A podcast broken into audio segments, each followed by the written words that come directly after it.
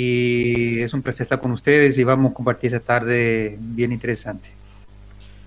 Está con nosotros Lucía Velázquez, eh, estudiante de comunicación social de la Universidad de Asunción de Paraguay. Lucía, buenas tardes. Hola, muy buenas tardes. Eh, un gusto para mí también que me hayan dado la oportunidad de estar con ustedes hoy.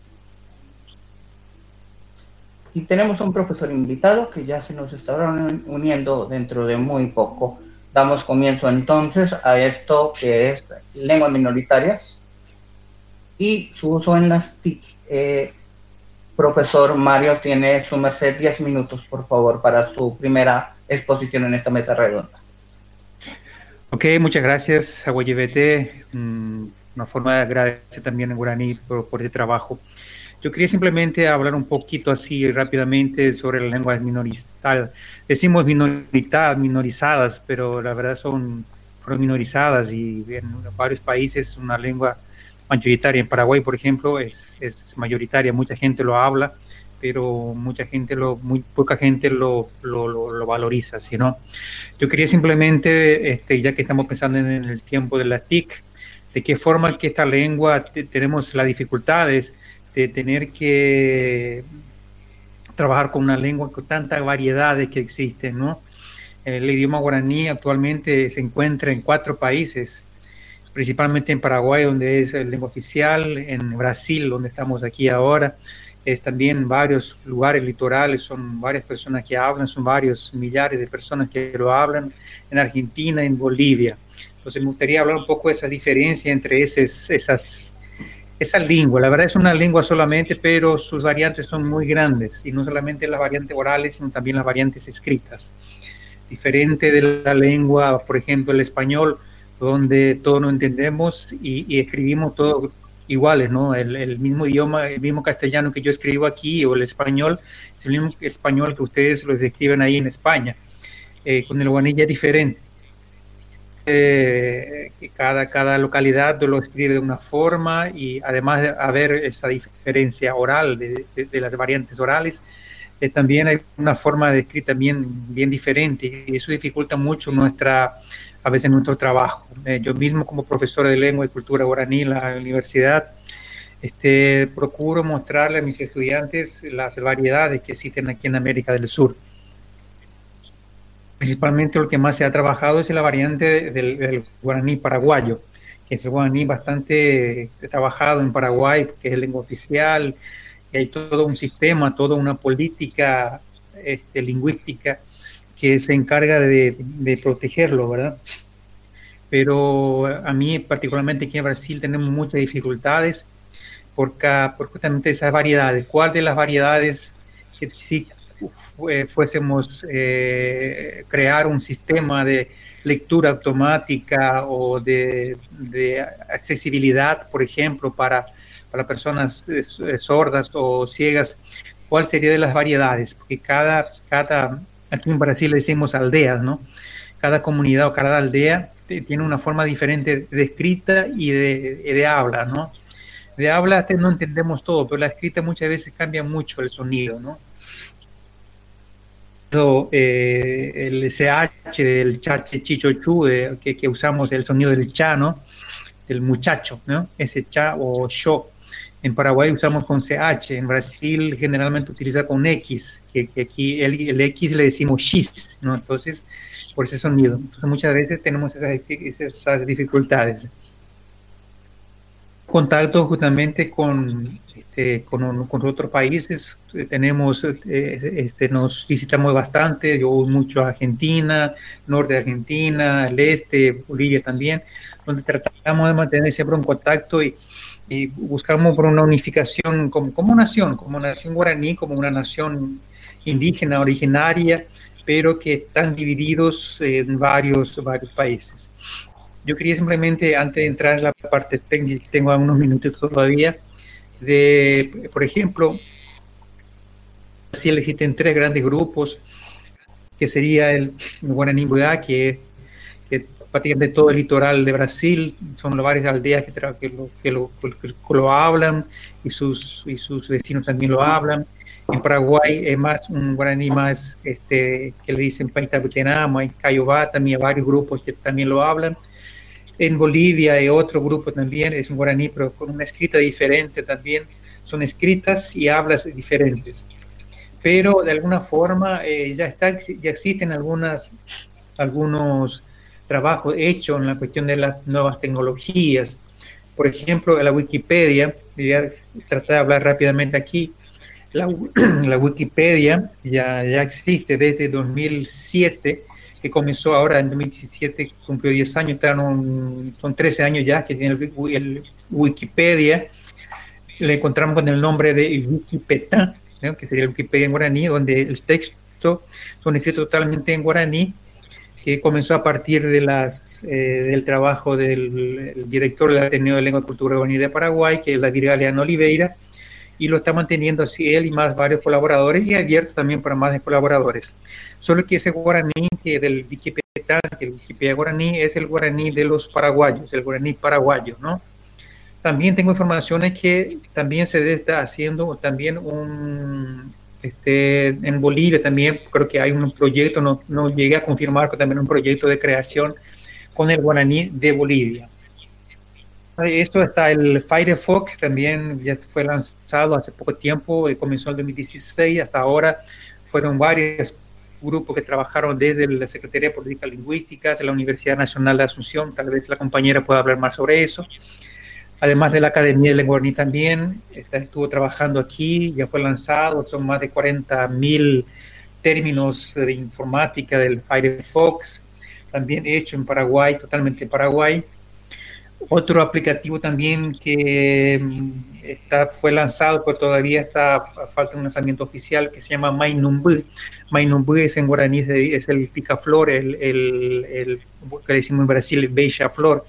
Es, el, es un pájaro, el picaflor es un pájaro simbólico de, de los guaraníes, porque significa el pájaro principal que le alimenta al dios de los guaraníes. Entonces es un, es un pájaro con una súper importancia, porque tiene ese nombre Mainumbu. Ese es un aplicativo también internet, eh, disponible en internet eh, también para traducción, no solamente de palabras, traducción de palabras del, guaraní al castellano, al portugués o al alemán, ya existe a varios años en internet. Para que, lo busque lo van a encontrar traducciones de palabras sueltas del guaraní al, alemán, al portugués y al castellano y viceversa, ya existen a, mucho tiempo. Y este Mainumbu lo está haciendo con frases completas, eh, más o menos sería como un traductor Google. Eso es la intención de este grupo. Y este se está haciendo en los Estados Unidos a través de un profesor de, de, aquí en la universidad que lo está realizando. Por el momento no tenemos más informaciones, pero existe ese proyecto llamado MyNumber, hecho en los Estados Unidos para traducir palabras directamente en, no palabras, frases, oraciones y, y parágrafos completos, no solamente palabras. Es un proyecto que ya está en funcionamiento también desde los Estados Unidos con el guaraní de Paraguay. ¿ok?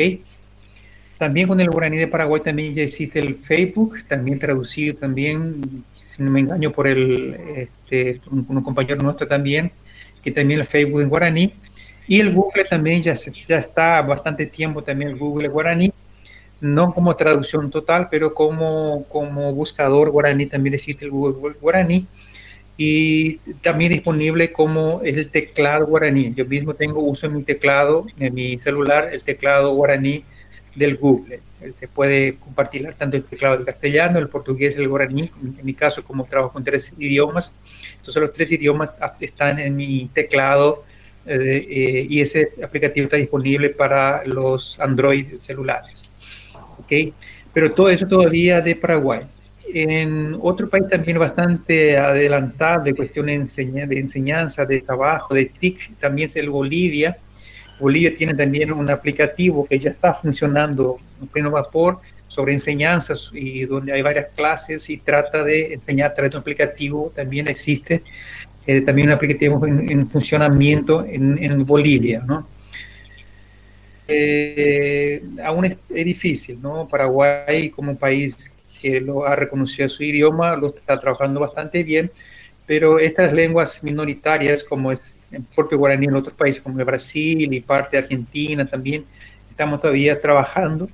Eso porque en Brasil tenemos más de 270 lenguas indígenas y, la mitad de esas lenguas indígenas tienen menos de 50 o, 100 hablantes. Entonces, más de 10, o 20 años, esos 270 lenguas que se habla todavía en Brasil de indígenas, tal vez eh, se reduzca la mitad por el, el desaparecimiento de muchas de esas lenguas y la falta de políticas y procedimientos tecnológicos que lo, que lo, que lo rescaten, que lo, que lo mantengan, digamos, vivos como, como, como lenguas, ¿no?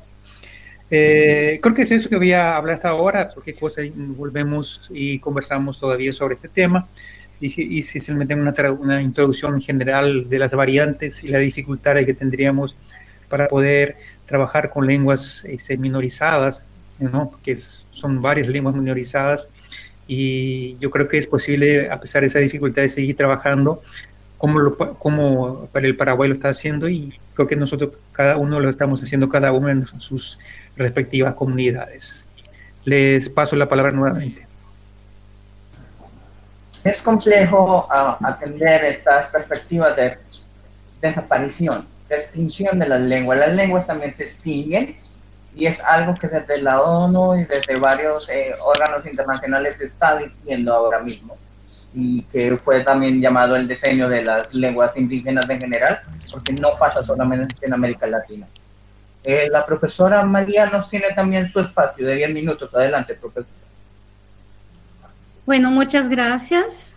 Como ya, ya les dije, es un gusto y en nombre del señor Isaías, quiero saludar a toda la gente de esa, decimos, mesa o de este espacio, los paraguayos, a José Manuel, al profesor Mario, todos que están en esa mesa, ¿sí?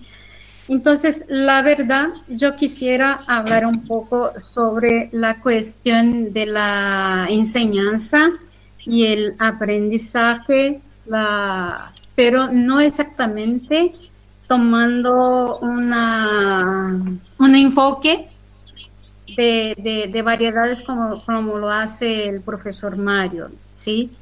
Entonces, mi ponencia es, sí, sobre las lenguas minorizadas y las TICs, enseñanza y aprendizaje, ¿sí? Entonces, yo quisiera primero es decir que, la cuestión de las lenguas indígenas y las TICs pasa antes que nada por la cuestión de en qué lengua yo utilizaré las TICs. ¿sí? Es algo que nos acompaña, que nos pesa, que nos carga la vida hace mucho tiempo porque es la cuestión de la tradición, la educación tradicional indígena, lengua materna, con su poder de transmisión intergeneracional, o sea, se enseña, se enseña de padre a hijo, de abuelito a, a los nietos y nietas, y el papel de las tradiciones orales también, o sea, la educación tradicional indígena está volcada más que nada a la transmisión de, de, conocimientos, a transmisión de la ciencia indígena, ¿sí? Entonces, en el caso de Brasil, y bueno, no solo en el caso de Brasil, yo creo que es, el sistema educativo de, del siglo XX, de, que, sí, que sé yo, creo que por lo menos de, América Latina, hasta iniciados los años 90 negaba la existencia de otras culturas y lenguas en, sus clases, ¿sí? los profesores en sus clases. Y eso contribuyó para tornar cada vez más persistente las diferencias con base en la etnia el nivel socioeconómico y la condición de subalternización de los miembros de pueblos indígenas y poblaciones afrodescendientes en nuestra en nuestro, en nuestro espacio, ¿sí? Entonces, aunque algunos acertadamente, como el Gersen Baniwa, que ha sido el primer indígena a tener un título de, de mestrado, le decimos aquí en Brasil, más, más, que máster, no es exactamente un máster, es mm, algo diferente, ¿sí? Y ya en los años 2006 decía que sí, que se, se, vivía y también otro indígena muy, muy al tanto de, las cuestiones sociales indígenas, eh, Ailton Krenak. Pero Baniwa decía eso de los 2006, que vivíamos un periodo de consolidación del movimiento indígena, de las políticas públicas específicas y de revalorización de las culturas. Y sí, yo creo que eso es eh, consecuencia de algo de que, que está asegurado en la constitución brasileña del 88, que por lo menos en el papel se asegura a las sociedades indígenas una educación escolar específica y diferenciada, intercultural y bilingüe. O sea, eso intentando traducir lo invisible, ¿no? Que son las leyes que, que vienen a las prácticas o no, desafortunadamente, eh, las costumbres que no. Entonces, por primera vez se estaba en el papel que se garantizaba el derecho a que las poblaciones indígenas tuviesen sus, sus costumbres y sus principios educativos respetados en el proceso de la escolarización formal. Entonces, a eso viene el papel de las, que, ahí entra, eh, creo, el caso de las TIC. Si es, si la educación formal va a seguir lo que se hacía antes del 88, incluso en el papel, que era la asimilación de las culturas indígenas y originarias. Entonces, queda difícil porque el papel de las TIC sería y será y tiene que ser un papel de, de, eso sí, de revitalización de las, las culturas indígenas, ¿sí? Entonces, la, enseñanza formal, ¿cuál es el papel que juega eh, las TICs y la educación formal en la tarea, como decías hace poco, Isaías, en mantener las lenguas indígenas? ¿Sí? desafortunadamente, eh, estaba mirando algo estos días y lo que lo podemos confirmar en un estudio de CEPAL qué sucede con las lenguas nativas una vez que los niños indígenas van a la escuela primaria, secundaria y luego a la universidad. Aunque no son sus lenguas, por ejemplo, eh, su lengua materna en Brasil, tienen que aprender el portugués. Ahí sí empieza la, bueno, el, la, no sé si puedo usar la palabra, perdón, matanza, se inicia el fin de las lenguas, ¿sí? Porque la enseñanza de la lengua del portugués viene como algo eh, que se impone a los niños, ¿sí? Entonces, en ese estudio eh, se, se, se confirma que de la escuela, los niños, eh, alrededor de 32% de los niños salen de las escuelas hablando su idioma, mm, su lengua materna. Del bachillerato, el 5%.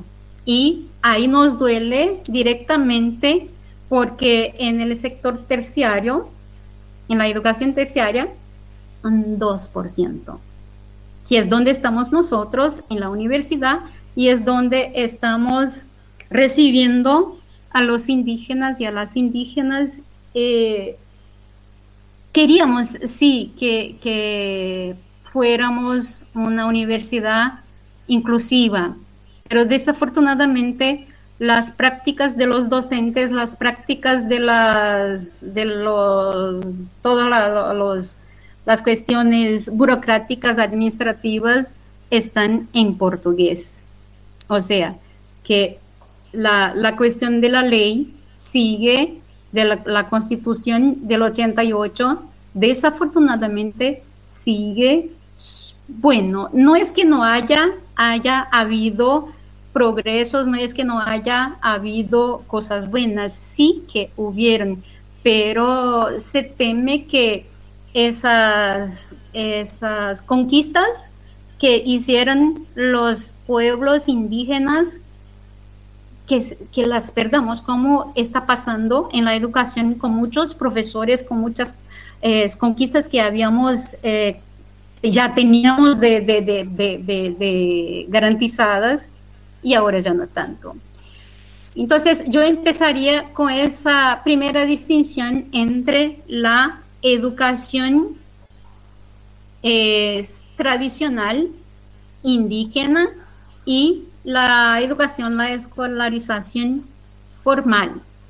Entonces, no sé si ya han ido los 10 minutos, si puedo seguir o qué hago, señor eh, Isaías que podemos eh, dar repaso cinco minutos a Lucía que nos cuente cómo ha sido su experiencia desde la discapacidad y ahora continuamos con ustedes los dos si no les molesta.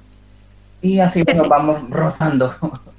Eh, eh, Lucía, ¿cómo ha sido esta cosa de ser mujer, de ser hablante de guaraní? No sé si es tu lengua materna o si fue el castellano. Y tener una discapacidad visual en un mundo del paradigma del hombre blanco sobre el hombre eh, de color, sobre el hombre afro, sobre el hombre indígena y por si fuera poco, en un patriarcado como es el que tenemos en América Latina en general. Cinco minutos, Lucía. Bien. Em, comienzo entonces. Eh, en primer lugar, la verdad es que mm, Mm, el guaraní sí es mi lengua materna, de hecho en mi casa se habla y se habló siempre em, el guaraní, se sigue hablando. Y la experiencia durante la primaria y la secundaria en, fue, la verdad, como lo hice en Paraguay, fue muy, muy lindo. A mí me, me gusta mucho el guaraní. La verdad es que para mí es un idioma que, que resiste, que, resistió muchas, eh, muchas veces se quiso eliminar, incluso se quiso quitar de, de, lo que sería la malla curricular escolar, pero bueno, afortunadamente no se llegó a, a quitar y sigue estando. Y es em, la experiencia que, que tengo eh, es positiva, digamos, en cuanto a lo que es hablar el idioma, eh, el manejo que tuve en el colegio, primaria, secundaria, porque, bueno, como había dicho, lo hice en Paraguay. Eh, esta experiencia un poco, digamos, no sé si llamarla negativa, eh, pero un poco difícil, digamos, comienza cuando justamente empiezo a usar las TIC, que es como estamos llamando esta mesa. Eh, cuando en el colegio tenemos que cuando tengo mi primera computadora y en el colegio damos la materia guaraní, al momento de leer algo o leer, querer leer algo que, que escribí en la computadora, la experiencia no fue muy favorable porque, bueno, los lectores de pantalla lamentablemente no, no cuentan con una lectura, o sea, con un idioma guaraní que, por ejemplo, como tiene el inglés que vos cambias eh, con, con dos movimientos de teclado cambias de, castellano o de español a inglés. El guaraní eh, lamentablemente no, no, no lo tenemos tan a mano para los lectores de pantalla. Si bien existe desde NBDA, hubo un proyecto hace tiempo de tener el idioma guaraní, el NBDA, lo que se pudo hacer era con, con el sintetizador de speech, pero bueno, eh, no siempre para todas las personas ese sintetizador es eh, muy agradable al oído.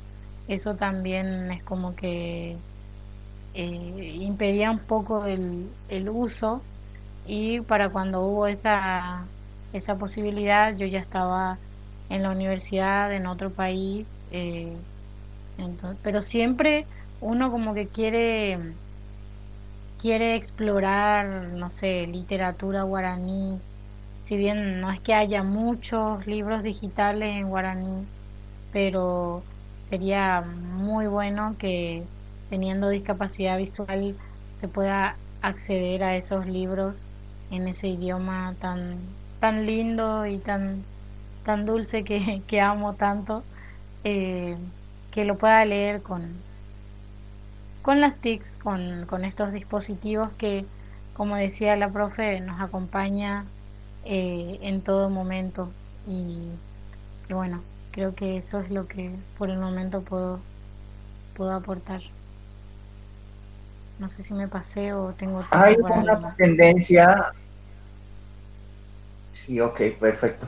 Hay una tendencia, que es la que nombraba la profesora María, de hecho, que el, la lengua minoritaria tiende a perderse bajo eh, la absorción de los idiomas dominantes, el español y el portugués en este caso, y que tiende también a, difuminar todos estos saberes que se transmiten a través de la lengua, la visión de cada pueblo.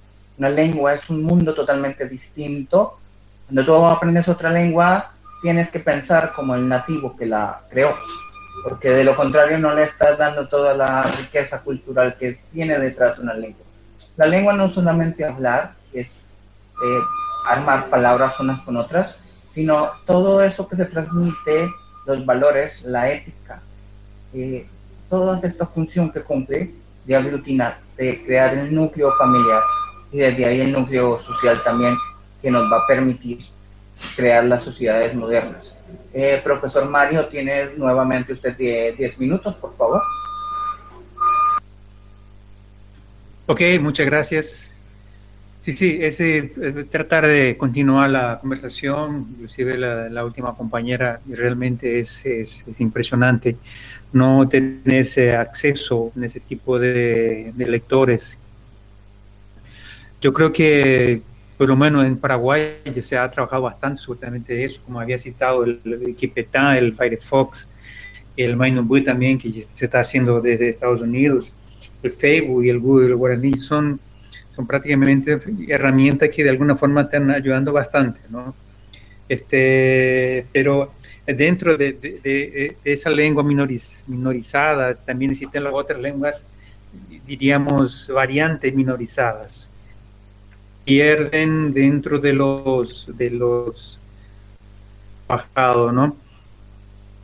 Este, en Paraguay existe una Secretaría de Políticas Lingüísticas, órgano directo del, del, propio Estado, que se, cuando se cuando se oficializó la lengua guaraní en Paraguay, hubo la posibilidad de crear dos, dos instituciones bastante fuertes, que demoró casi 18 años para que se pueda concretizar, que es la Secretaría de Políticas Lingüísticas, que funcionan bastante bien, y la Academia de Lengua Guaraní también. En ese sentido, este, la, Academia de Lengua Guaraní está viniendo trabajando, inclusive soy, soy uno de los colaboradores, y, prácticamente ese trabajo de lectores no, no hay en pauta, en ningún momento no he escuchado ninguna pauta. Yo creo que es una oportunidad bastante interesante llevar a los amigos y llevar al, grupo para que también se piense un poco en esa, en esa posibilidad de las personas que tienen ciertas discapacidades para que también tienen acceso como este, a la escritura de, ese idioma. Quería simplemente contar también que además, este, como, como dijo acá Isaías, que cada lengua tiene su propia cultura, su, propia forma de decir, de hablar, una cosmología, una filosofía que viene atrás de todo ese conocimiento. Eh, desde el año pasado creo que se lanzó un, resultado, una investigación que se hizo en Paraguay por la Secretaría de, de Políticas Lingüísticas, de que este, una variante del guaraní, como estaba comenzando a decir en el comienzo de mi ponencia, existen varias, así, valga la redundancia, varias variantes, varias modificaciones que el idioma sufre. El guaraní hablado y defendido por Paraguay no es el mismo guaraní hablado y defendido, por ejemplo, en Bolivia o en Argentina o aquí en Brasil. Grupos son parecidos, pero este, hay algunas variedades, por ejemplo, en, el, en, Paraguay este, existen creo que 19 eh, grupos diferentes o pueblos diferentes, indígenas, el grupo de indígenas diferentes, y ni, todo, ni todos son guaraníes, algunos son de otros troncos lingüísticos que nada tienen que ver con el, con el tronco guaraní. ¿eh? Pero hay otros sí que son del mismo tronco guaraní, que es la misma familia lingüística del, del, del guaraní, que sería el guaraní, el abá guaraní, que aquí en Brasil le conocemos como Cayobá, y el Mbua, que también es otra, otra, otra variante que se usa exclusivamente por los, por los indígenas. ¿no? Los indígenas en Paraguay no pasa de los 1%, pero son un grupo bastante numerosos y, interesante también. Y una de las preocupaciones de esa Secretaría de Políticas Lingüísticas dijo que la variante Abá guaraní, que una de las variantes del guaraní dentro del Paraguay, estaba en extinción que prácticamente solamente el 5% de los abá guaraní dentro de Paraguay están todavía hablando el abá guaraní, que sería la variante del guaraní, una variante más así del propio guaraní, que solamente el 5% está hablando y el resto está hablando solamente ya el guaraní paraguayo, o el guaraní hablado por, eh, por la gente, por las calles, etcétera. Entonces, eso también una, no deja de ser una preocupación que no solamente el, idioma desaparece, sino variantes del mismo idioma desaparecen, ¿no?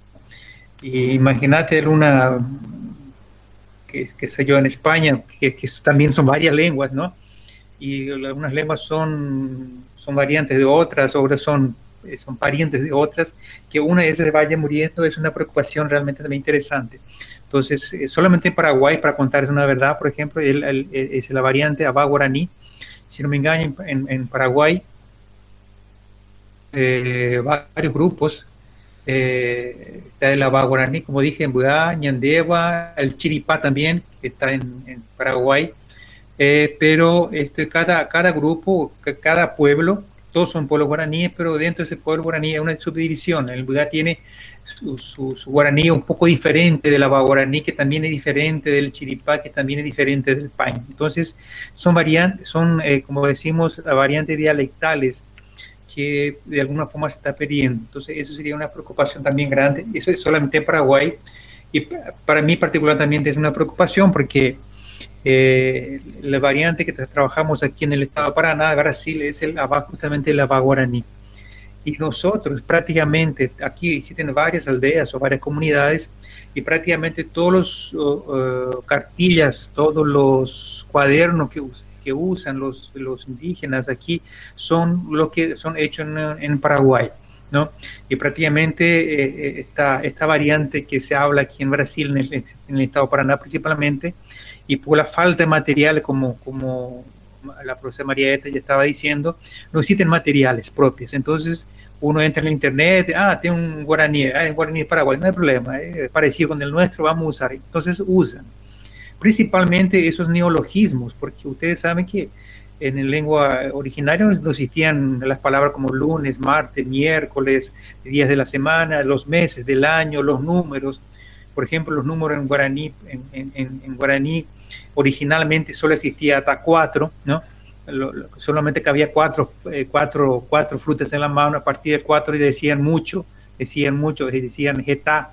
Entonces, prácticamente los números no se contaban. En, guaraní los números solo llegaba hasta, la, hasta, hasta el número 4 y de ahí decían mucho y mucho y terminó. Pero ahora por la necesidad y el, modernismo necesario decir 5, 6, 7, entonces uno va creando nuevos, nuevos números, nuevos neologismos, vamos a llamarlo así, y prácticamente los neologismos eh, criados, criados realmente, porque son criados, son, son, son, criados. En Paraguay, son los que se están utilizando prácticamente en mayor parte de Brasil. Eh, son materiales que ya existen, Paraguay hace sus materiales, tal vez bien poco con relación al castellano, pero con relación al guaraní, que, no existe en otros lugares, entonces es el guaraní que está prácticamente siendo distribuido en, todo en todas las comunidades. ¿no?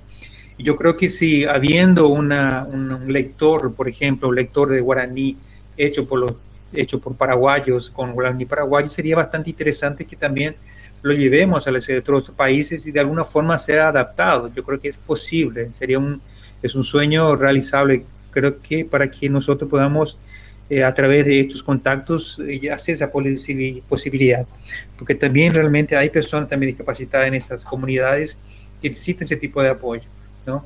Si ya, si hay un problema ya en la comunidad blanca, me llama así, occidental, imagínense como en una comunidad eh, lejos de todas las tecnologías, con poca tecnología, con económica, que tenga que eh, tener ese tipo de posibilidades. Porque es una forma este, bien interesante de que, este, lo que los paraguayos estén haciendo, no sé si me gustaría también escuchar un poco más a la compañera que habló que, que cuando él salió de la, del colegio en esta universidad ya había, ya había esa posibilidad de la lectura en guaraní. Me gustaría conocerlos más y, que, podamos también de alguna forma hacer llegar esas posibilidades también a, las, a los guaraníes de los otros países. Mi, mi palabra para el siguiente. Gracias, profesor Mario.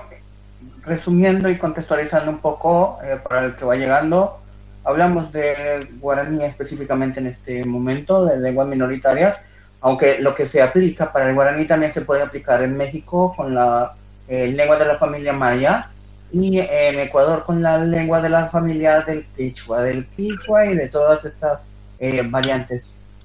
Ahora, eh, haciendo un poco un paralelo también de lo que decía el profesor hace un momento atrás, era de que eh, en España, en el plurilingüismo, y todavía hoy en día hay mucha gente que piensa que lenguas que son propiamente lenguas por derecho propio son dialectos del español, cosa que no es así. Y realmente eh, hablar de lengua y hablar de dialecto tiene que cumplir unas características muy específicas de, de raíz eh, idiomática eh, unas reglas lingüísticas y es muy fácil entonces de empezar a despreciar al otro por lo que habla o por la forma en que habla, aunque hable el mismo idioma, puede usar una variante totalmente distinta. Incluso el español tiene también sus variantes, el río platense, que es el que hablamos aquí en el sur. Bueno, y digo que hablamos porque yo estoy aquí en el sur.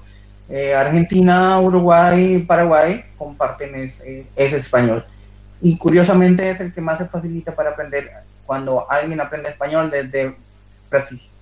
Eh, ¿Por qué? Porque el español río platense eh, vocea, el brasileño, el portugués brasilero vocea.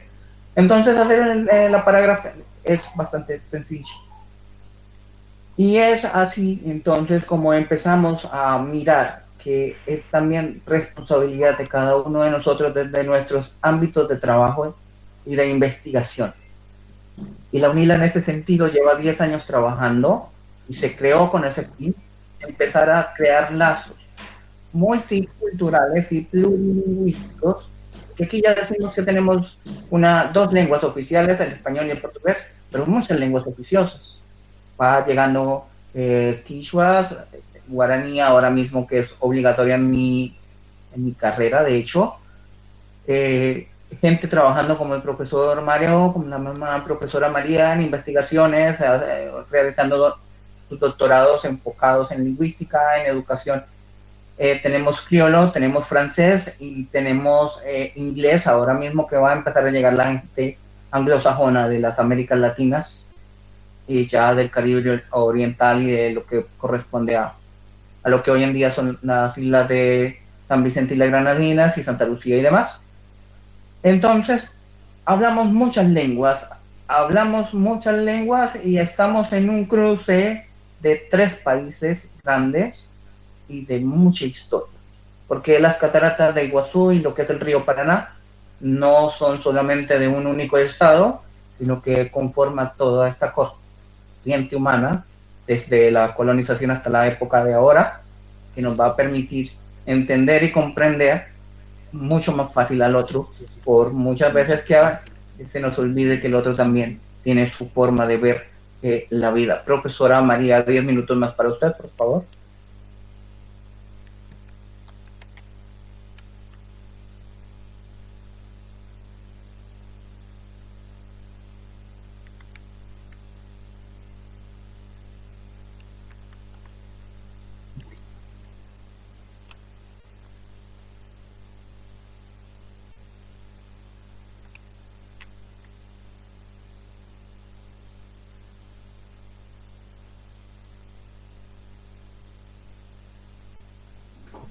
Profesora María.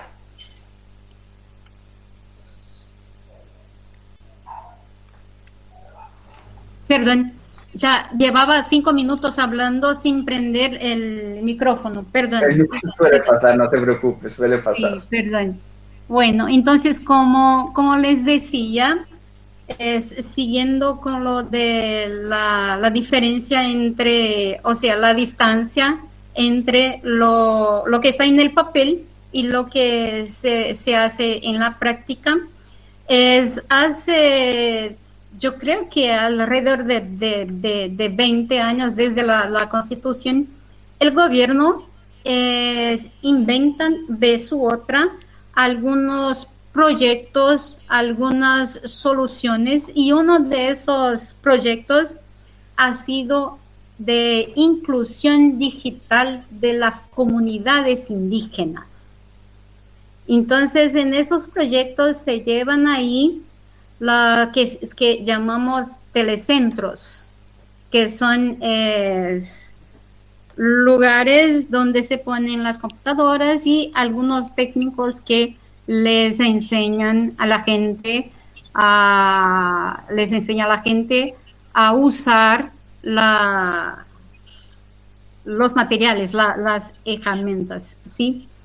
Entonces, de verdad, hay muchas, primero que, que hay en eso, hay ventajas, desventajas y, y desafíos, ¿no? Entonces quisiera un poco hablar sobre esas ventajas que tienen las TICs, las tecnologías para las comunidades indígenas. Es imprescindible.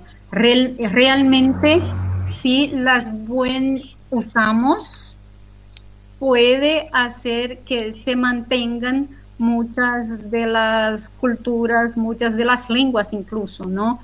Porque ahí se inculcan, eh, se inculca la, la, autonomía, o sea, lo mejor que esa gente tiene, la autonomía el trabajo es en la colectividad, la cooperación entre las personas que se apropian de esas herramientas. Hay, eso es uno de los desafíos, ventajas, desafíos, y si no lo eh, hacemos bien, desventajas, ¿sí?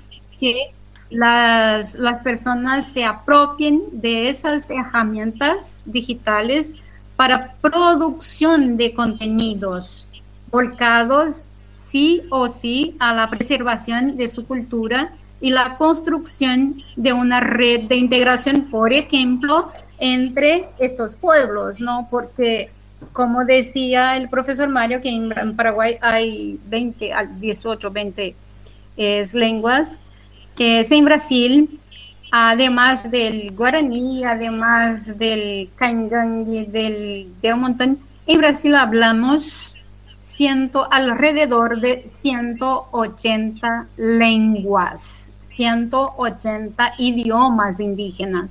indígenas.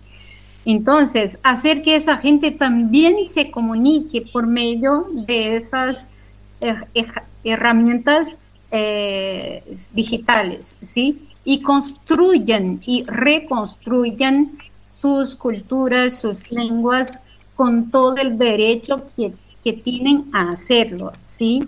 Entonces, que, y, con eso, que ejerzan su ciudadanía y luchen por sus derechos, que no sean simplemente, no, no, simplemente no, no, no traguen las culturas que se les imponen con la lengua y seguramente con, muchas veces con las, las tiques, ¿sí? que sirva para reafirmar su identidad étnica, que sirvan para recuperación de sus memorias históricas, la valoración de sus lenguas y ciencias, ¿sí?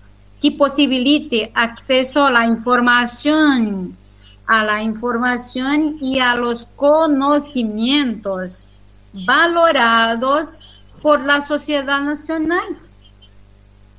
Que, que las luchas puedan ser, mm, no sé, tan desiguales, que los indígenas también por medio de las TICs conozcan la cultura de, del otro, de, los demás indígenas y de, los nacionales, que quieren, que, que, quieren vender principalmente, porque al mismo tiempo, desafortunadamente sabemos que en esa interacción con las culturas, principalmente con las culturas de, nacionales, la, se vuelve a una homogeneización y pérdida muchas veces de la identidad y volvemos a la asimilación de, las culturas, ¿sí?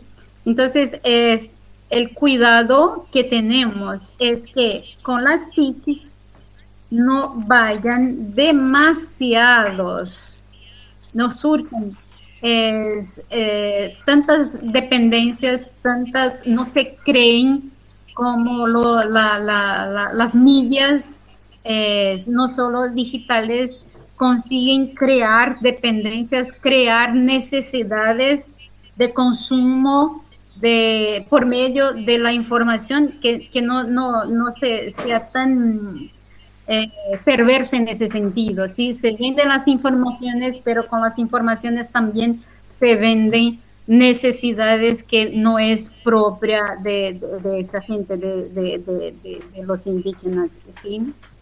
Entonces, que sean, sí, más que consumidores, que sean productores que produzcan y reproduzcan y puedan de alguna forma materializar todo el conocimiento que traen de generación en generación.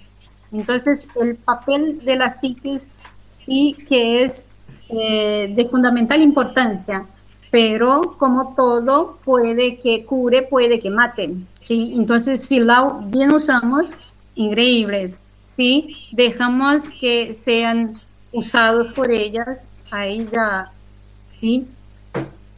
Entonces, ¿cuánto tiempo tengo? Hay Cinco minutos todavía, no se preocupe. Algunos desafíos, sí, yo creo que las ventajas y desventajas, como les dije un poco, dependiendo de la forma como las utilizamos, son ventajas o desventajas, ¿sí? Y desafíos, sí, es en esa cuestión de producción, la producción de materiales didácticos. Y ese es un desafío increíble porque ¿quién va a producir estos materiales? Hay que ser por lo menos por profesores indígenas, por gente de la comunidad, consultando a los rezadores, consultando a los chamanes, consultando a los padres, a, los a las madres y, sí, seguro incluso observando a los niños que aprenden en la comunidad y que debe materializar en los libros didácticos. ¿Qué se debe materializar en los libros didácticos? ¿Sí? Claro, está que muchas veces es es, es un complicador, es difícil, pero no, no, no deja de ser un objetivo así al, a poner en el horizonte, ¿sí? Que cada etnia pueda producir sus materiales, que cada etnia pueda tener eh, acceso a eso, ¿sí? Y sí, claro, dentro de todo eso, la concientización de los derechos indígenas y también por medio de, Internet y todas eh, estas facilidades que crece si se denuncian más los prejuicios y discriminación contra esas poblaciones, ¿sí? Entonces se, ah, amplía el acceso a los dispositivos y tecnologías. Hay que mejorar mucho, mucho, mucho, mucho la cuestión de, Internet, porque cuando salimos, salimos de los centros, eh, la, Internet empeora, empeora, empeora, y hoy con, con esas cuestiones del aislamiento estamos viendo cómo se fomenta la, exclusión en las pequeñas, en los pueblos, en los lugares más alejados, ¿sí? Y claro, junto a todo eso tiene que venir una formación crítica de los profesores que trabajan con, los indígenas, de los profesores indígenas y de los jóvenes, de los jóvenes que tengan una formación crítica para un uso creativo y productivo de las informaciones digitales, de las redes y principalmente la creación, como ya había dicho, la, creación de, contenido, ¿sí? Y en eso yo creo así, no hay ningún dato eh, científico, no, no, no, no, no he visto aún ninguna, ninguna investigación en ese sentido, pero con el contacto con mis estudiantes veo que hay un empoderamiento más grande, yo veo que hay muchísimo más blogs y páginas en guaraní creadas por los jóvenes.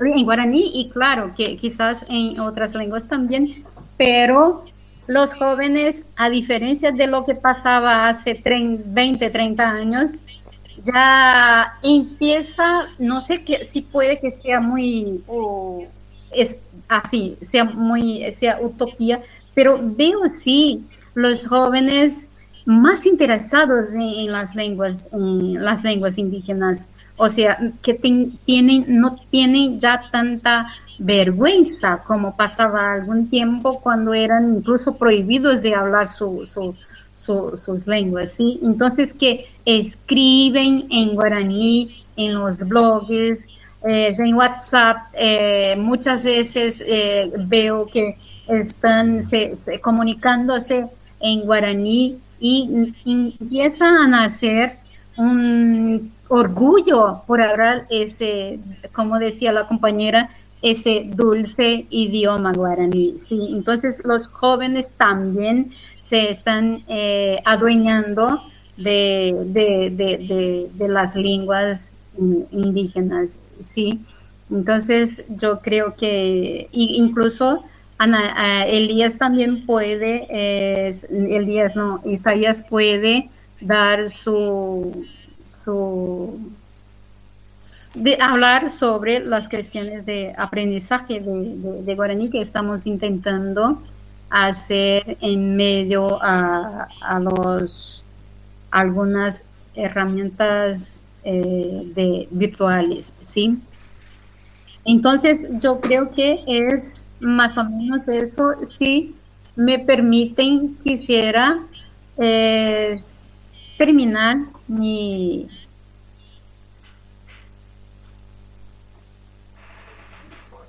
Sí, mi profe, dale sin problema.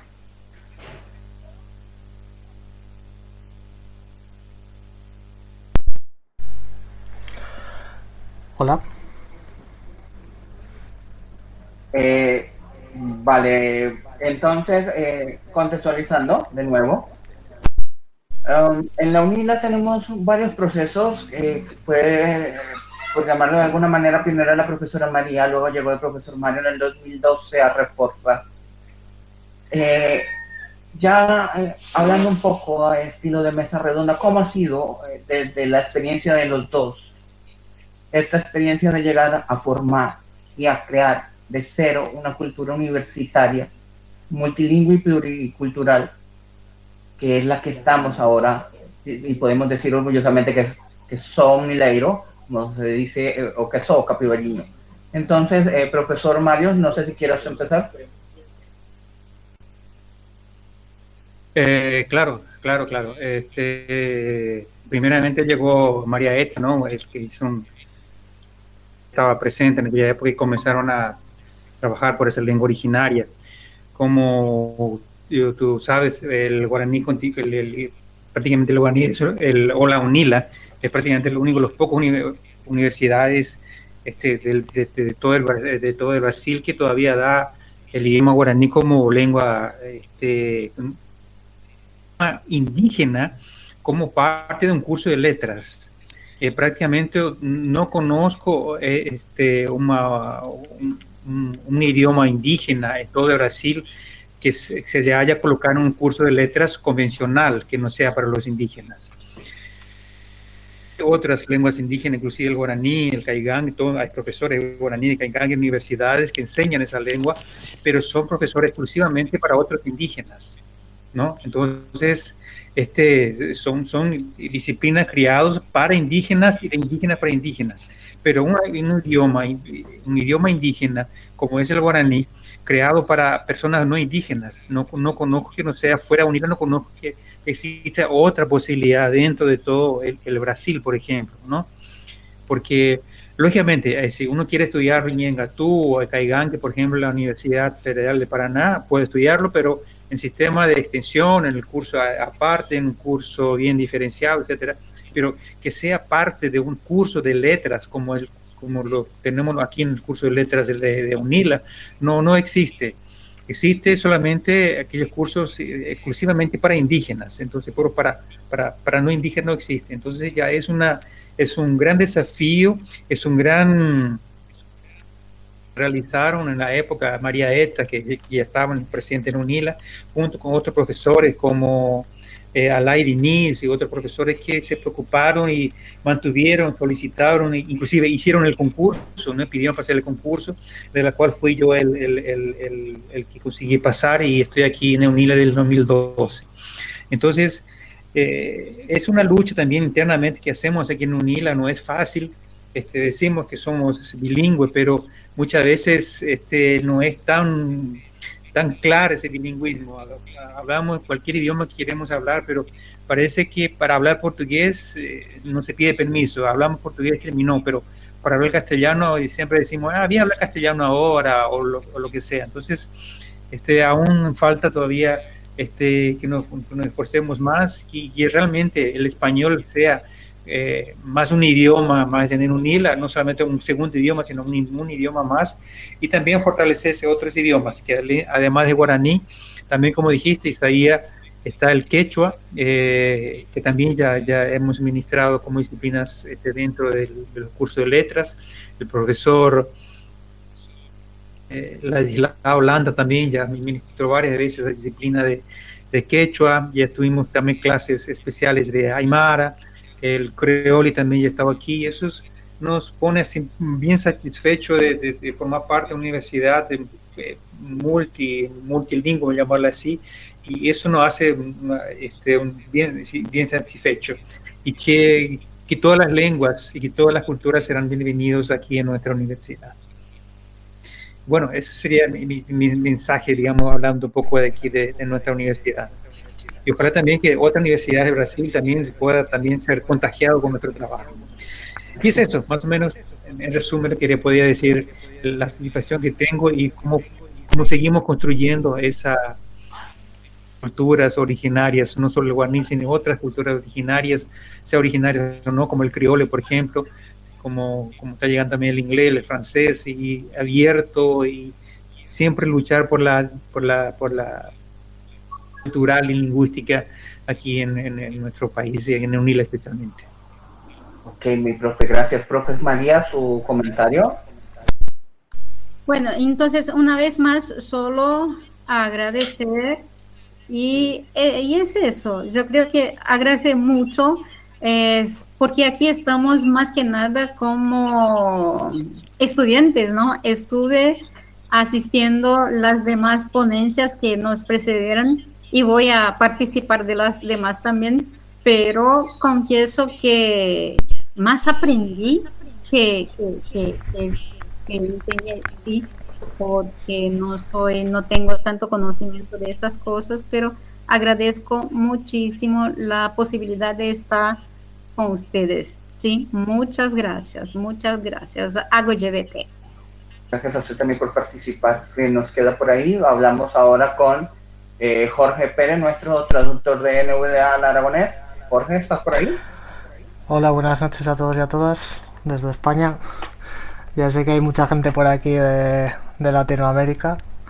Bienvenidos a todos y a todas, como decía. Eh, yo soy el traductor de NVDA a la lengua aragonesa, que la aragonesa es una lengua que se habla en España, en una parte muy pequeñita, muy muy pequeñita, porque muchas veces nos pensamos que la imposición del castellano y la colonización lingüística que, que ha hecho el castellano con el resto de lenguas se aplica sobre todo a los países colonizados a, todo lo que fue pues América y demás, que fue a donde las tropas de, España llegaron y impusieron sus, sus, costumbres y sus lenguas, pero también se ha hecho con las lenguas que se hablaban aquí, porque España realmente es una lengua de, de muchas, o sea, perdón, es un territorio de muchas lenguas.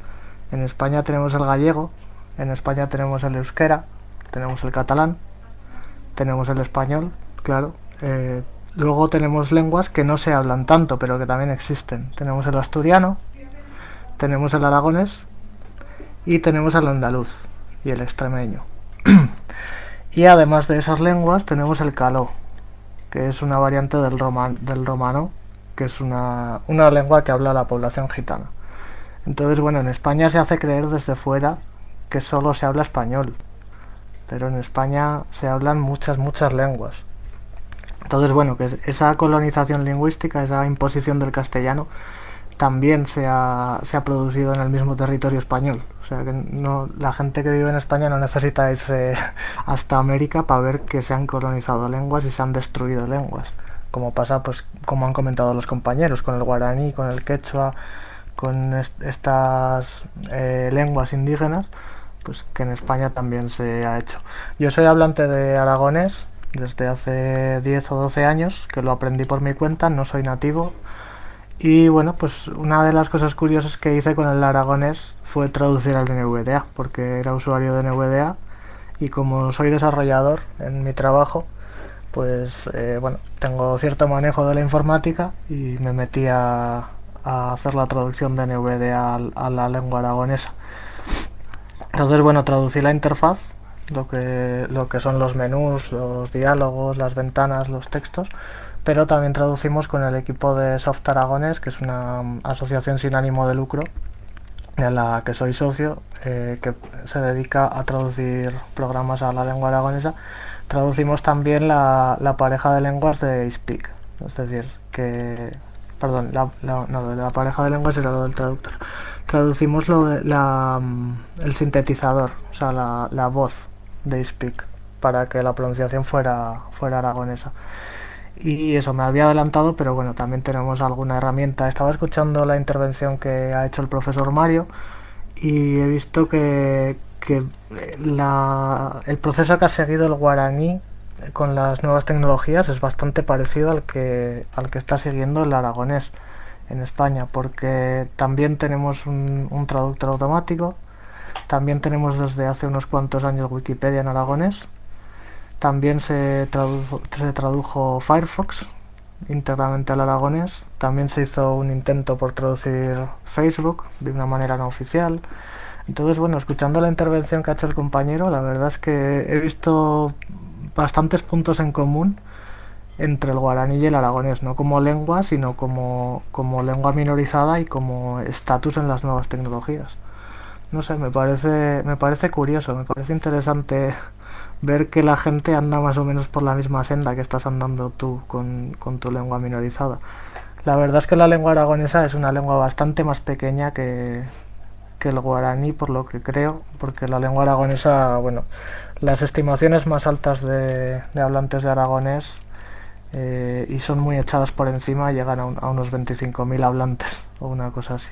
Entonces, bueno, mm, yo creo que de guaraní, como ha dicho el compañero que se habla en, más de un país, me imagino que habrá más número de hablantes, no lo sé, lo desconozco, pero, pero vamos, eh, que hay muchas lenguas en peligro de extinción y sí, me ha gustado mucho el término de minorizada, porque además de minoritaria, el aragonés es una lengua minorizada por el castellano. Y bueno, se ha hecho mucha represión contra, contra el aragonés, contra el asturiano, contra el catalán se hizo en su, en su día pero no, no, pudieron, contra el gallego se hizo en su día pero no pudieron, contra el euskera también se ha intentado hacer, eh, el andaluz lo, lo, califican como un dialecto de, del castellano para despreciar la lengua como, como decía la compañera. Entonces, bueno, no sé, eh, creo que es bastante interesante unir cosas en común, sacar cosas en común y ver qué avances podemos seguir haciendo con, con las lenguas minoritarias para defenderlas y para salvaguardarlas, para, para defender este trocito de cultura, de patrimonio inmaterial que tenemos. La lengua, como dije antes, como vehículo de comunicación, pero también de transmisión de saberes. Y es lo que ha pasado tanto aquí como allá, y también se vio en Francia con el tema del occitano, y el silbo gomero en las Islas Canarias también está prácticamente en peligro de extinción. Entonces, todos estos paralelismos que se pueden eh, sacar desde la posición dominante de las mm, llamadas lenguas diplomáticas, que son siete, sobre el resto de lenguas y más todavía si incluye un asunto de raza y de género, porque aquí ya nos tenemos que meter de fondo en temas sociales. No podemos hablar de lengua y de cultura sin meternos de lleno en asuntos eh, sociales, de pertenencia de tierras y de muchas cosas más, que obviamente no nos daría el tiempo para hablar de todo eso, pero que es eh, necesario tener en cuenta que no solo ocurre eh, con lenguas de origen indígena o afrodescendiente, sino que también ocurre en los grupos lingüísticos grandes. En los macrogrupos como el asturiano y el aragonés, que pertenecen también a lengua romance, de origen del latín. Entonces, eh, hablamos ahora, en el ratito que nos queda, si hay alguna pregunta, por favor, la llegar a José Manuel por texto. No vamos a abrir los micrófonos por cuestiones de espacio. Y voy a dar paso a Lucía que nos comente más en profundidad el tema de la barrera. ¿Cómo ha sido esa barrera idiomática de concepción y de pertenencia? ¿Cómo ha sido la creación de su identidad como mujer hablante de guaraní, eh, más específicamente a, nivel personal y no tanto a nivel educativo.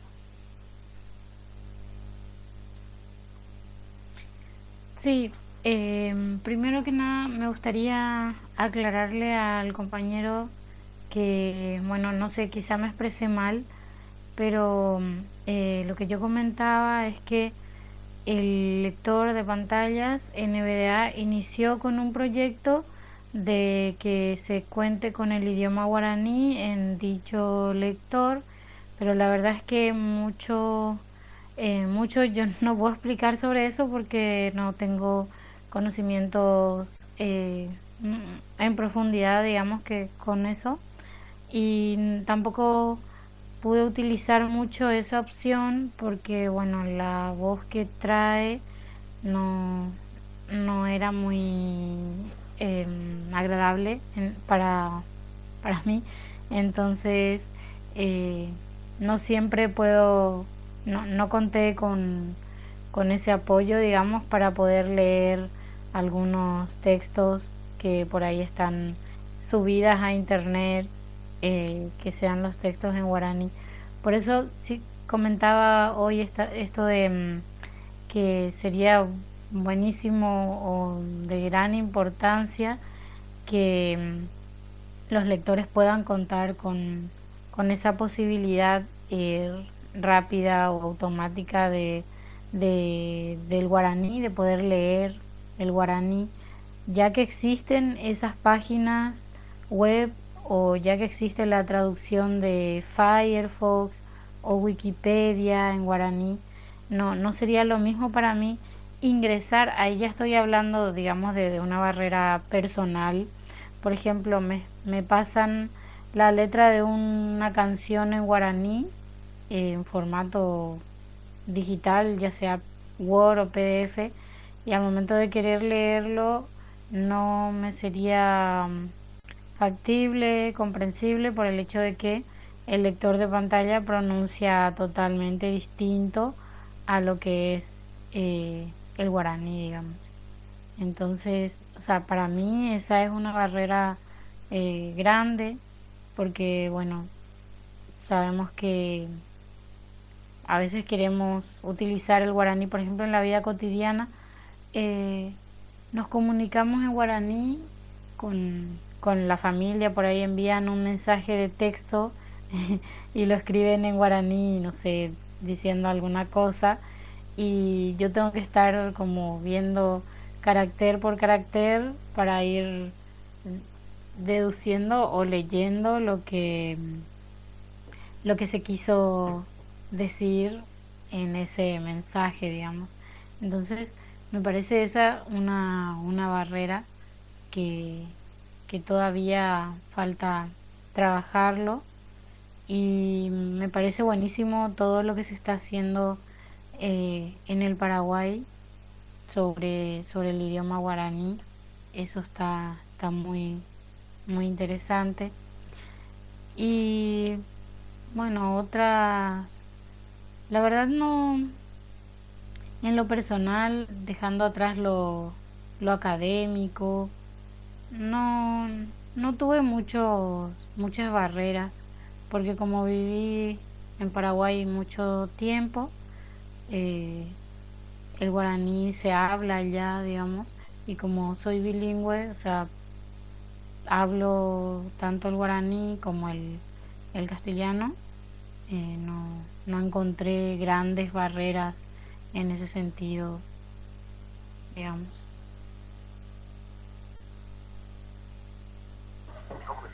Quiero eh, que Jorge nos cuente cómo fue ese proceso de forma breve, cinco minutos, Jorge, de empezar a traducir y de querer adaptar una síntesis de voz a un idioma que realmente no tiene grandes cambios con respecto a las otras lenguas romances, por lo que me imagino que en ese contexto no sería tan complejo el, la adaptación. Bueno, el proceso de, mm, de, empezar a traducir, pues al principio me costó un poquito por el dominio del idioma más que nada, porque yo aprendí aragonés pues en 2009, 2010, una cosa así. Además el aragonés tiene, mm, tiene peculiaridades como, como lo del guaraní que estaban diciendo de que tiene varias, varias formas de escribir. El aragonés tampoco tiene una norma única oficial entonces, bueno, también hay diferentes sectores del aragonés que escriben de diferentes maneras, cada uno. Entonces, bueno, al final tienes que aprender un conjunto de normas para, para escribirlo y ese proceso, bueno, al principio cuesta un poco, luego ya lo, lo, asimilas y lo haces automático, pero claro, al principio cuesta un pelín. Entonces, bueno, el proceso de empezar a traducir, eh, yo me puse en contacto con la asociación que comentaba antes, con Soft Aragonés que es esta asociación que decía sin ánimo de lucro, que se dedica a traducir programas a, la lengua aragonesa. Entonces, bueno, ellos me, me, dijeron, mira, nosotros como somos poca gente, hacemos dos tipos de proyectos, básicamente. Hacemos proyectos grandes que tengan impacto, como es el caso de Firefox, por ejemplo, es un programa que utiliza muchísima gente, o hacemos proyectos personales, proyectos que a nosotros nos, nos gusten, que nos convenzan, que vayamos a usar o que, o que tengamos una ilusión especial por adaptarlos. Entonces, bueno, yo dentro de, de que estaba iniciándome en el mundo de la traducción, porque tampoco había traducido grandes cosas hasta el momento, digo, bueno, pues un proyecto que no sea muy grande de traducir, porque no tenga demasiadas cadenas de traducción y que a mí me parezca eh, ilusionante, porque claro, al final es, es algo que yo utilizo todos los días. Hay mucha gente que el, lector de pantalla ni siquiera lo conoce, pero Eh, para las personas que utilizamos el ordenador a través de un lector de pantalla, el uso del lector de pantalla es indispensable. Entonces digo, bueno, pues ¿por qué no empezar por, por, el lector de pantalla, que es la aplicación que primero se me enciende en el ordenador y una aplicación que hasta que yo no apago el ordenador no se vuelve a apagar, porque como digo es indispensable para el uso del ordenador. Entonces, bueno, yo me, metí en este proceso de, de, traducirlo y era un archivo con 1500, 1600, 1700 cadenas de texto entonces, bueno, al principio los pasos que hacemos es pasar el, fichero del español aprovechando que lo teníamos, por lo que dices, porque al final eh, el aragonés es una lengua que está más o menos para que la gente de España se haga la idea entre, entre el español y el catalán, más o menos. No sé si la gente de Latinoamérica eh, sabrá más o menos cómo es de parecido el catalán con el castellano, pero bueno, el aragonés es una una lengua intermedia entre, entre ambos, digamos. Es una, un idioma que se parece mucho, tiene rasgos de, ambos idiomas, por la cercanía más que nada. Entonces, bueno, yo cogí el, el, fichero de NVDA en castellano, el que hizo Juan Buño, aprovechando que lo teníamos, y lo pasamos por un programa de traducción automática que también había, había implementado la propia asociación Soft, Aragonés. Entonces, bueno, del resultado de esa traducción automática, luego vas revisando cadena por cadena y corrigiendo todo lo que, lo que veas que hace falta corregir porque la traducción automática no ha sido capaz de, de hacerlo lo mejor posible. Entonces, bueno, digamos que el proceso de traducción eh, al principio cuesta eh, saber cómo funciona, pero una vez que lo has comprendido no es difícil. Y bueno, eh, gracias al apoyo de este fichero que teníamos ya de base de, lengua española, pues es bastante más sencillo, por lo que digo, lo pasamos por un traductor automático y hay cadenas que el traductor automático sí que las hace perfectas. Claro, las cadenas que son palabras simples, las, las cadenas que no llevan expresiones muy enrevesadas, el traductor automático las hace bien. Entonces, claro, es mucho más fácil revisar un fichero que, traducir un fichero de una lengua que no tenga nada que ver con, la que estás traduciendo, como puede ser el caso del inglés, que no, viene del latín sino que viene del, griego, aunque tenga muchos latinismos. Entonces, bueno, a nivel de estructura, claro, es, es muy similar. Y bueno, pues no, no resulta tan complicado corregir como, como traducir de cero. Y en lo que me preguntabas de, mm, del sintetizador de voz, de la voz de Speak en aragonés, también fue muy parecido, porque al final eh, la fonología del aragonés es muy parecida a la fonología del, castellano, salvando unas cuantas excepciones. Entonces, bueno, cogimos de base también la, voz del castellano, las normas de pronunciación de, de la lengua castellana y adaptamos al aragonés lo que, lo que necesitábamos adaptar para que el lector de pantalla o el sintetizador de voz sonara a lengua aragonesa en vez de a lengua castellana.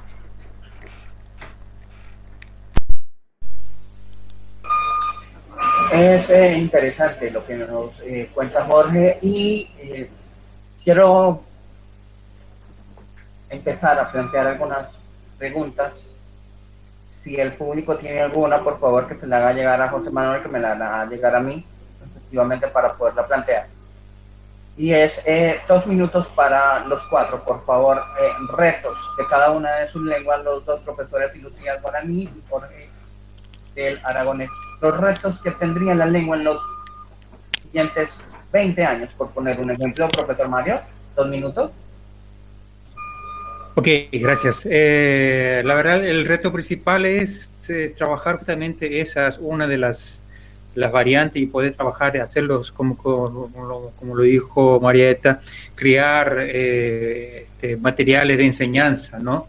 Además de esperar que, que, eso sea acepto y alcance a todos en las comunidades, y no hay como abarcar todas las comunidades, tenemos que escoger ciertas comunidades específicamente, dos, tres, y trabajar con eso y que ellos mismos crían en su propio idioma, su propia variante, eh, los materiales de enseñanza. Justamente es el gran reto que tenemos, que ellos mismos crean eh, los materiales de, su, propio, su propio variante, como, como ellos lo hablan, como ellos lo ven y cómo ellos sienten el propio idioma. Ese sería el desafío y que nosotros seamos simplemente un simple este mediador entre la tecnología y la posibilidad de llevarle esas tecnologías y que, que ellos mismos lo hagan con su propio idioma. Ese sería el gran desafío, el, reto que yo prácticamente tengo aquí y que también toda esa cultura, que, que, que, esa cultura que ellos tienen, la comunidad, pueda llegar a la universidad. ¿eh? No más la universidad llegando y llevando sus conocimientos a la comunidad, sino la comunidad llevar sus conocimientos a las universidades. Es eso. Profesora María.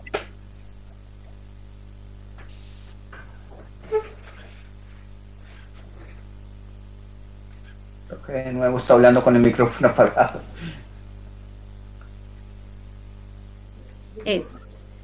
Yo creo que un reto que podemos eh, pensar para nuestra jovencita universidad es realmente intentar ser inclusiva, es intentar hacer que consigamos extraer, sí, los conocimientos, los jóvenes de, las comunidades indígenas, pero que sepamos también eh, ser más hospitalarios, darles, recibirlos realmente como, como merecen y que se sientan a gusto en nuestra universidad, que se adueñen de, nuestra universidad, porque la, la UNILA no es de, uno, la UNILA tiene que ser, sí, de los estudiantes y que se sientan bien, que se sientan a gusto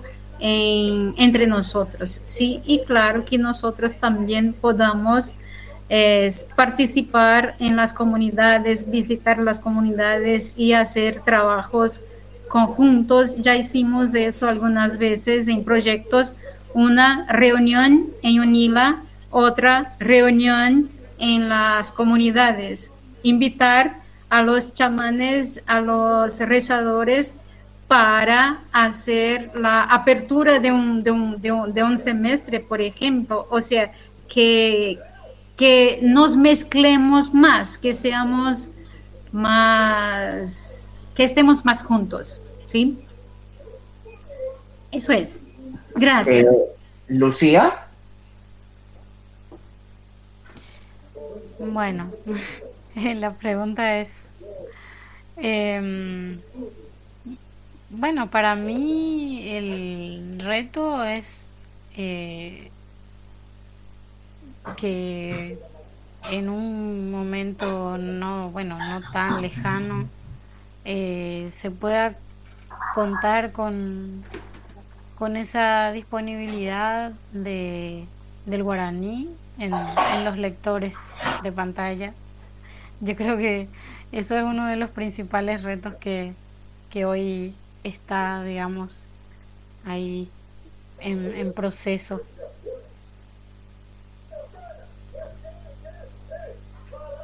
Hay que buscar los medios y hay que procurar también eh, involucrar a todos los que eh, saben del tema de programación y todo este tipo de asuntos, poder trabajar nosotros también desde el aspecto lingüístico, Jorge, el eh, aragonés en los próximos 20 años, ¿cómo lo ves? ¿Cómo lo planteas, Rosbeth? Yo creo que el aragonés básicamente tiene tres, tres retos grandes por delante. El aragonés es una de las lenguas, bueno, de hecho es la lengua que tiene mayor peligro de extinción de, de Europa ahora mismo.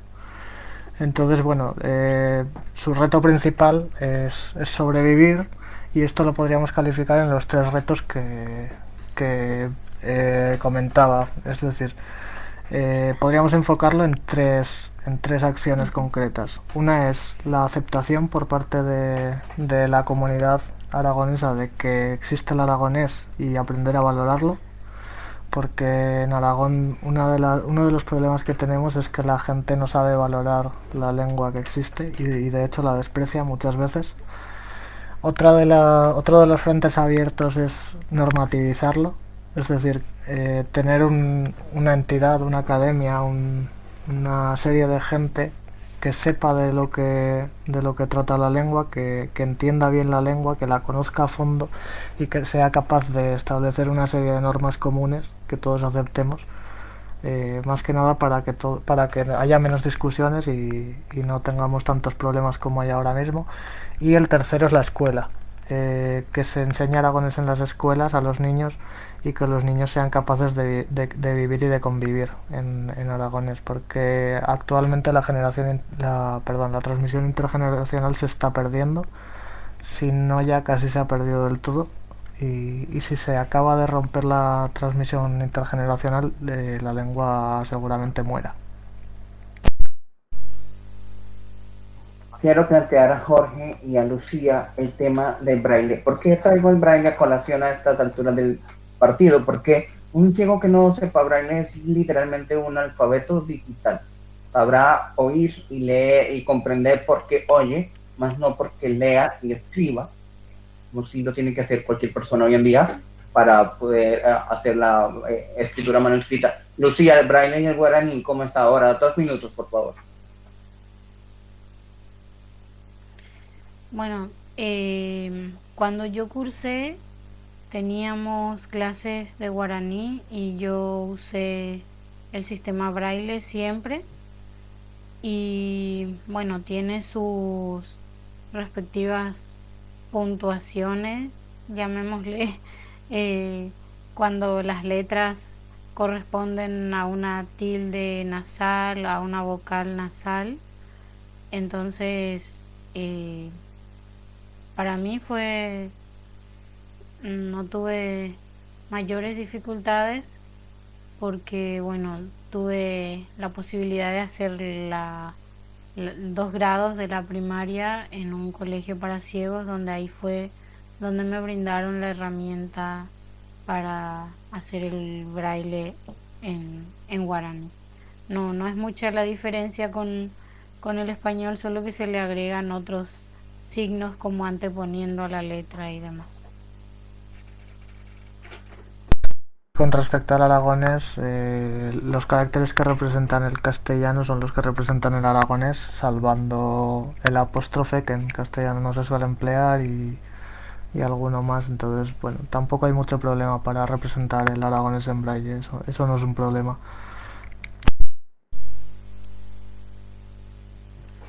Ok, eh, Entendiendo entonces toda esta, toda esta parte tecnológica, también aprovechar desde aquí para hacer un llamado a los programadores que tenemos en la comunidad.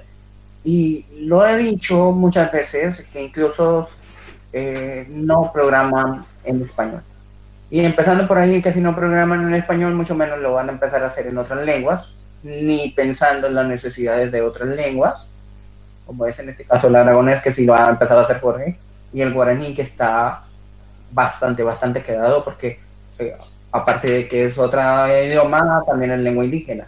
Entonces, desde estas perspectivas, también eh, plantear como el reto y, la, y, la, y la idea, dejar en el aire de los programadores, de la comunidad que están haciendo para difundir y para también cumplir con su parte de responsabilidad en todo esto que llamamos desde los movimientos de la discapacidad como civilización.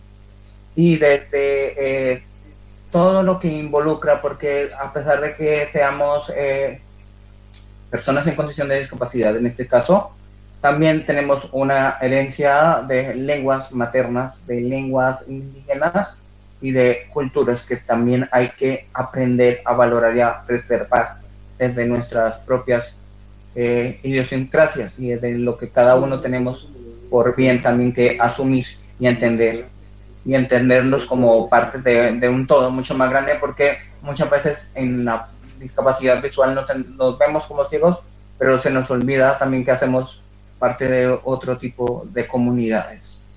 Entonces eh, ya para ir finalizando y visto que creo que no hay preguntas no sé si José Manuel estará por allí. Tenemos, tenemos una pregunta, Isaías. Eh, si quieres te doy, le doy eh, paso ya o, o esperamos, como tú decides. No, por favor, dila, dila tú, que con eso no nos enredamos todavía en el micrófono, si eres tan amable. De momento tenemos un poquito de tiempo, te lo digo por eso. Y parece, yo no sé si habrá más y, y así dejamos también que participen por, por micrófono. ¿Hay más preguntas por aquí? Eh, Eh, sí, por favor que se presente con nombre completo y país de donde nos hace la pregunta, si son tan amables. Vale, voy a dar paso a Luis Carlos. Ok, um, buenas tardes, buenas tardes, good afternoon, uh, cualquier idioma que sea. Um, yo soy Luis Carlos González de aquí de Panamá. Uh, o sea, nací en Panamá, em, un país de Centroamérica, de América Central. Em, y me pareció interesante este, este porque como yo quisiera ser un, en mis futuros recursos quiero ser un lingüista y aprender idiomas y uh, la vitalidad de los idiomas, etcétera. No solamente los idiomas amenazados, sino los idiomas, en este caso, construidos, como es el caso del esperanto, la interlingua y la verdad es que tengo una pregunta. Eh, y yo creo que eso puede, solamente, aunque yo me salga un poco del tema, puede aplicar a idiomas construidos. Porque, por ejemplo, si eSpeak, el utilizador eSpeak está traducido a... Se ha hecho también idiomas construidos como el Esperanto, el Interlingua, recientemente el Lido, el Loshban y otras, por no mencionar. Y la verdad, y, y, con ello, ¿cuál sería, o sea, el, el reto de traducir NVDA, o sea, NVDA a ese tipo de idiomas, porque solamente escuché que solamente se traducen NVDA a lenguas vivas o, o naturales humanas, como se dicen, en lugar, de, en lugar de lenguas construidas, como es el caso de Esperanto. Si entendí bien tu pregunta, la cuestión va por el tema de la lengua viva, ¿no, Luis Carlos? Pues eh, bien, el tema surge desde, desde varias necesidades y te lo respondo yo en la medida de del tiempo también. Y en mi caso, que soy estudiante de lenguas, debo eh, eh, sumergirme en todos estos temas, porque como lo hemos venido diciendo durante toda la mesa, cuando tú aprendes un nuevo idioma, tienes que entender y comprender toda la cosmovisión que trae detrás esa filosofía de, de, por qué hablan como hablan y de por qué se forma la lengua de esa forma en que se hace. Y eso es algo que se puede formar de un paralelo completamente eh, natural entre cualquier lengua, sin importar su origen. Y, es un, camino que ya han recorrido las lenguas diplomáticas, exceptuando el portugués en Brasil, que todavía está en, en creación, en formación eh, quitar todo este tema lingüístico que otros idiomas ya de mucho más largo recorrido ya tienen resuelto.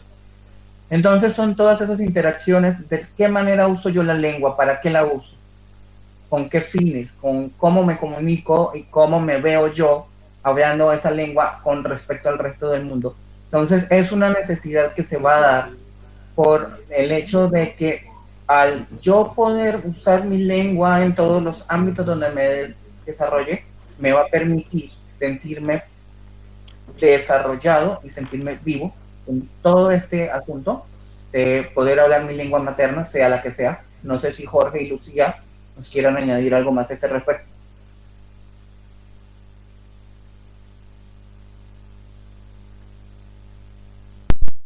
Bueno, eh, yo no, he oído esto de que, de que NVDA no quiera traducir a, lenguas no vivas, a lenguas construidas. No, mm, no, sé si será así o no será así. Si, si dices que es así, pues me lo creo, no, no, tengo por qué dudar. Pero vamos, eh, NVDA es un proyecto de software libre, como todos sabemos, o como casi todos aquí sabemos, y se basa en colaboraciones. Entonces yo me imagino que si hubiera un traductor de Esperanto dispuesto a traducir NVDA de Esperanto se podría hacer. No creo que eso fuera un, problema. O sea, yo, pedí la traducción de NVDA al aragonés y no me pusieron ningún impedimento para, para hacerla. Mm, no me, no me preguntaron tampoco si el aragonés era una lengua viva o no antes de, hacer la traducción. Entonces, no creo que, que, el caso del Esperanto, si hubiera alguien dispuesto a hacer la traducción, fuera, fuera muy diferente. Sí, tenemos también que entender que los proyectos son colaborativos y que se van expandiendo en la medida en que vaya habiendo gente que por necesidad o que por interés vayamos expandiendo estos códigos. Tengo que contar también la experiencia de, en mi caso, de entrar a una extensión, una profesora María Eta de guaraní. Yo debo dar guaraní a partir del tercer semestre, pero ella abrió extensión este año por el tema del COVID y me dije yo, pues venga, que vamos adelantando tarea. Y ha sido una experiencia muy divertida. te puedes em, ir eh, sumergiendo en, una forma distinta de empezar a, ensamblar palabras, como cuando eras niño que te tienen que corregir, que tienes que acordarte de palabras y de conceptos, porque son muy distintos al español y son también muy distintos del portugués, a pesar de que se tenga la cercanía geográfica. Y con base en eso, eh, eh, hemos propuesto una línea de investigación con la profesora María de, la Fundación Agroacabaria de empezar a hacer una investigación que cuando le pasé yo a ella el marco de investigación, lo primero que me ha dicho es, aquí necesitamos 20 investigadores y 10 años por lo menos. Y yo le he dicho, pues si tenemos trabajo para todos los cinco años que dura mi licenciatura, pues por alguna parte habrá que empezar. Y realmente es así, porque hablar de lengua, hablar de discapacidad y hablar de pueblos indígenas, solamente buscando bibliografía me he dado cuenta que no hay absolutamente nada. No hay nada más allá de los informes de la ONU, de los informes de la UNICEF, no hay mayor cosa una que otra investigación, uno que otro artículo hay por allí, no hay nada. Entonces, aparte de que los pueblos indígenas ya están eh, siendo invisibles, la gente con discapacidad que es indígena y que convive en sus comunidades va a ser todavía más invisible. Entonces, eso es una cosa que yo en lo personal he llamado ese triángulo de discriminación. Cuando empiezas a discriminarte por raza, luego te van a discriminar por eh, tu condición eh, física. Y por último también te pueden estar discriminando por tu eh, definición psicosocial, de ya ser LGBTI y todas estas cuestiones, y te vas hundiendo cada vez más en una escala de discriminación, porque no te va a estar discriminando solamente un grupo de personas, sino que lo va a hacer muchos más grupos desde su perspectiva individual te va a atacar a ti como persona y en tu concepción eh, personal de todo lo que, lo que eres tú como, como ser humano. Entonces, eh, hemos empezado a armar esta investigación que espero que dentro de poco esté empezando a, dar sus, sus, frutos. Vamos a hacer unas entrevistas, a intentar localizar gente, a hacer todo este trabajo de campo y desde, desde la investigación empezar también a, mostrar y abrir todos estos eh, elementos de necesidad que también hay dentro de las mismas PCD, pero con otras visiones y con otras cosmovisiones. ¿Hay alguna otra pregunta por allí, José Manuel? No, no, ya no tenemos más de momento. ¿Alguna pregunta más? Eh, dos minutos para ir concluyendo. Conclusiones, profesor Mario, dos minutos. Ok, gracias. Simplemente agradecer por la oportunidad y yo creo que es una oportunidad muy grande poder trabajar un poco las lenguas minorizadas y porque esas lenguas minorizadas las defendemos porque hay gente que las habla y debemos valorizar esas personas que las hablan y a través de las, de las universidades y a través de estos grupos como este eh, podemos ayudar a esas personas que la hablan, así como nuestra compañía que también estuvo hablando aquí. Este, a través de estos proyectos podemos colaborar con esas personas y que esa persona también tenga acceso a las universidades, así como la universidad también tenga acceso a esa cultura, ¿no? para que también esas personas puedan ser apropiadas de las universidades. Entonces, muchas gracias a ustedes y estamos siempre disponibles para trabajar en conjunto y trabajar por, por una, una, sociedad mejor, más, más diversa. Gracias. Gracias a usted por participar esta tarde, profesor Mario, y realmente ha sido un placer compartir espacio con eh, usted. Profesora María, dos minutos para sus conclusiones, por favor. Bueno, gracias. Y la investigación va a salir, sí. Te voy a, a cobrar siempre, sí. Entonces, sí. Está en todo el mundo, está escuchando, ¿ve? Eh, sí, yo creo que, que quisiera decir que, que, sí, que es importante la defensa de, las lenguas, la defensa de los idiomas, pero como de alguna forma intenté decirlo, el fin de una lengua empieza cuando eh, desrespetamos quien habla esa lengua, cuando no le damos el derecho a, una vida digna, a alimentación digna, a, a vivienda digna. Entonces, es importante cuidar la lengua, pero es mucho más importante cuidar la gente que la habla, porque sin la gente las lenguas no tienen por qué existir. Sí, claro, eh, no es el caso ese así, pero creo que es más importante valorar la gente que eh, se siente tan excluida como ha mencionado Isaías, ¿sí? todos los niveles de exclusión que, colaboran para el fin de, de las lenguas el fin de las culturas, el fin de los bailes, el fin de las canciones, el fin de, todo lo que dice respecto a la cultura y a las costumbres de los seres, de nosotros. ¿sí? Muchas gracias, muchas gracias, muchas gracias.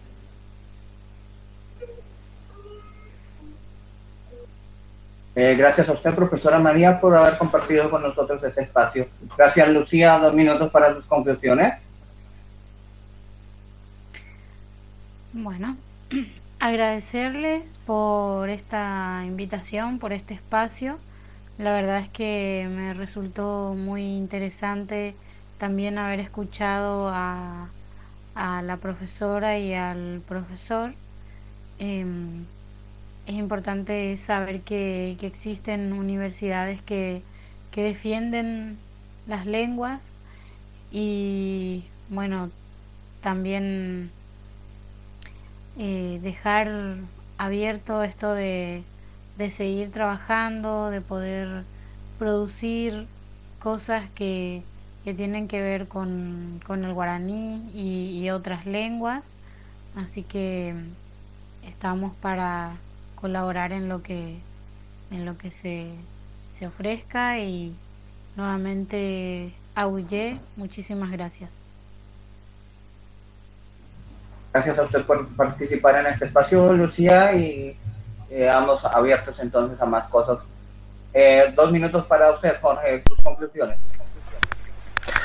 Bueno, poco más que añadir a lo que muy bien han dicho ya mis compañeros y compañeros, que, hay que cuidar las lenguas minoritarias, que hay que cuidar las lenguas minorizadas sobre todo y hacer que, intentar hacer por lo menos que, dejen de estar minorizadas, aunque sea difícil que dejen de ser minoritarias, pero bueno, hay que luchar por ello, por, la dignidad, como decía la compañera, de esas personas que, que las hablan y cuidarnos y respetarnos entre todos eh, los que hablamos lenguas minoritarias, que es, muy importante. Nada más que añadir y muchas gracias a todos y a todas por, por estar escuchando hasta estas horas, que por lo menos aquí en España ya, ya es un poquito tarde. Y nada, buena noche, buenas noches. Buenas noches para usted, Jorge. Ha sido un placer compartir este espacio con usted también. A pesar de que no tuvimos tanto espacio para el aragonés, pero estuvimos ahí eh, al tanto. Gracias a ustedes por estar, haber asistido a esta mesa redonda sobre lenguas minoritarias y las TIC.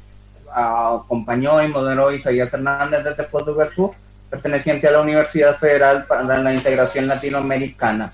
Ha sido un placer estar con ustedes en este evento de NVA.es para el resto del mundo. A José Manuel por su eh, acompañamiento en la parte técnica, para el resto de la gente, por su asistencia a todos. Buenas noches, feliz noche. Gracias Isaías, gracias profesores, gracias Jorge y Lucía. Nos tomamos eh, un pequeño receso y volvemos a las 11 y 10 o la hora equivalente de cada país con Iñaki Martín Sanz que nos va a hablar de el servidor XAMPP y del reproductor multimedia VLC.